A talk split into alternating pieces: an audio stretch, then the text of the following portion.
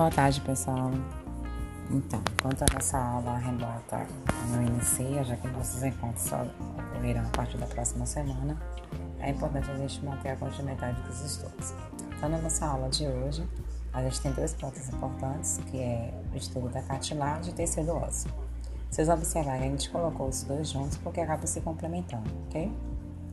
Uma ressalva importante é que tanto o tecido cartilaginoso quanto o tecido ósseo é é, são caracterizados como tecidos conjuntivos, ok? Então, eles são subtipos de tecidos conjuntivos.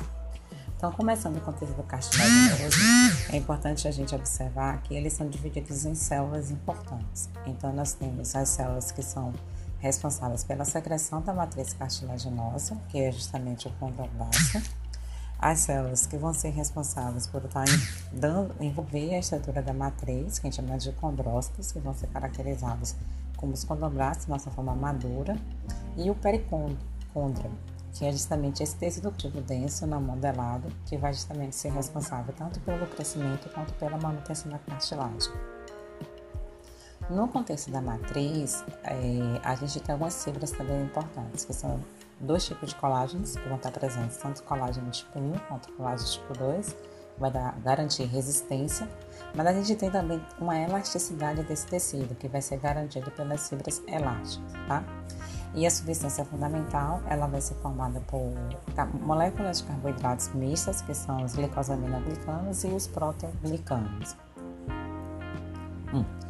Um ponto importante em relação ao tecido cartilaginoso é que ele não possui vasos sanguíneos, não apresenta vasos linfáticos e não apresenta nervos, tá? Tanto que vocês vão observar que no slide está em vermelho justamente para poder vocês terem essa atenção. E aí você pode se perguntar, tá, e como é que ocorre a nutrição? Então, eles recebem nutrientes a partir dos vasos sanguíneos que estão justamente no tecido conjuntivo que envolve a cartilagem, que é justamente a região do pericôndrio, ok? Quais são os tipos de cartilagem? Então, o tipo de cartilagem ele vai estar associado principalmente ao tipo de colágeno que vai estar presente em sua estrutura. Então, a gente tem cartilagem hialina, que é também chamada de cartilagem transparente, ela vai conter colágeno tipo 2 em sua matriz e é que está em maior constituição em nosso corpo. Vocês vão observar que as células maduras e os condrócitos, eles são em formato de em lacunas, tá? Já a segunda tipo de cartilagem, que é uma cartilagem elástica, ela vai apresentar também um colágeno tipo 2, só que ela apresenta uma, uma, concentração maior de fibras elásticas, então isso dá uma flexibilidade a esse tipo de cartilagem.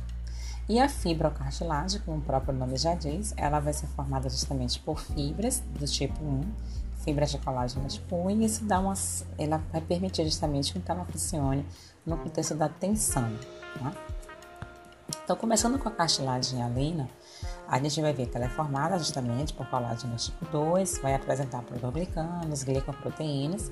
E aí eu coloquei alguns locais, né? A gente pode encontrar esse tipo de cartilagem. Então a gente tem a presença de cartilagem alina, tanto que o nome está logo abaixo. A primeira parte é o tecido epitelial, tecido conjuntivo, e aí vem embaixo a estrutura do tecido cartilaginoso? Então a cartilagem alina que vai apresentar uma grande quantidade de células produtoras de muco ok? Que são as células caliciformes que a gente aprendeu na semana passada. Mas a gente tem também cartilagem alina na região da laringe e na região dos brônquios. A elástica, ela vai estar presente, por exemplo, na tuba auditiva, na epiglote. Então, ela vai ser caracterizada por ter fibras elásticas né, e colágeno tipo 2, certo? Então, ela vai apresentar uma grande flexibilidade, ok?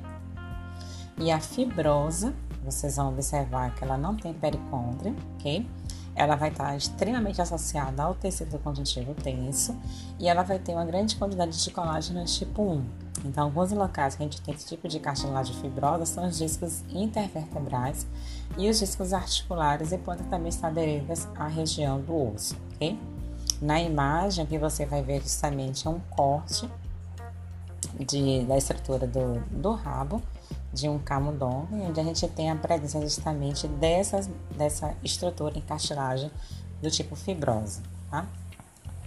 No contexto de desenvolvimento, as cartilagens elas se desenvolvem justamente a partir das células mesenquimais, que vão se diferenciar, ou seja, ela tem uma natureza mitótica, ok? Então, essas células mesenquimais, elas se diferenciam em condroblastos, e esses condroblastos vão começar justamente a secretar uma matriz extracelular, formando essas lacunas, até que ocorra a maturação no formato de condrócitos, ok? Então, aí a gente dá uma pausazinha, né, só para a gente fixar esse conteúdo de tecido cartilaginoso e a gente volta para tecido ósseo.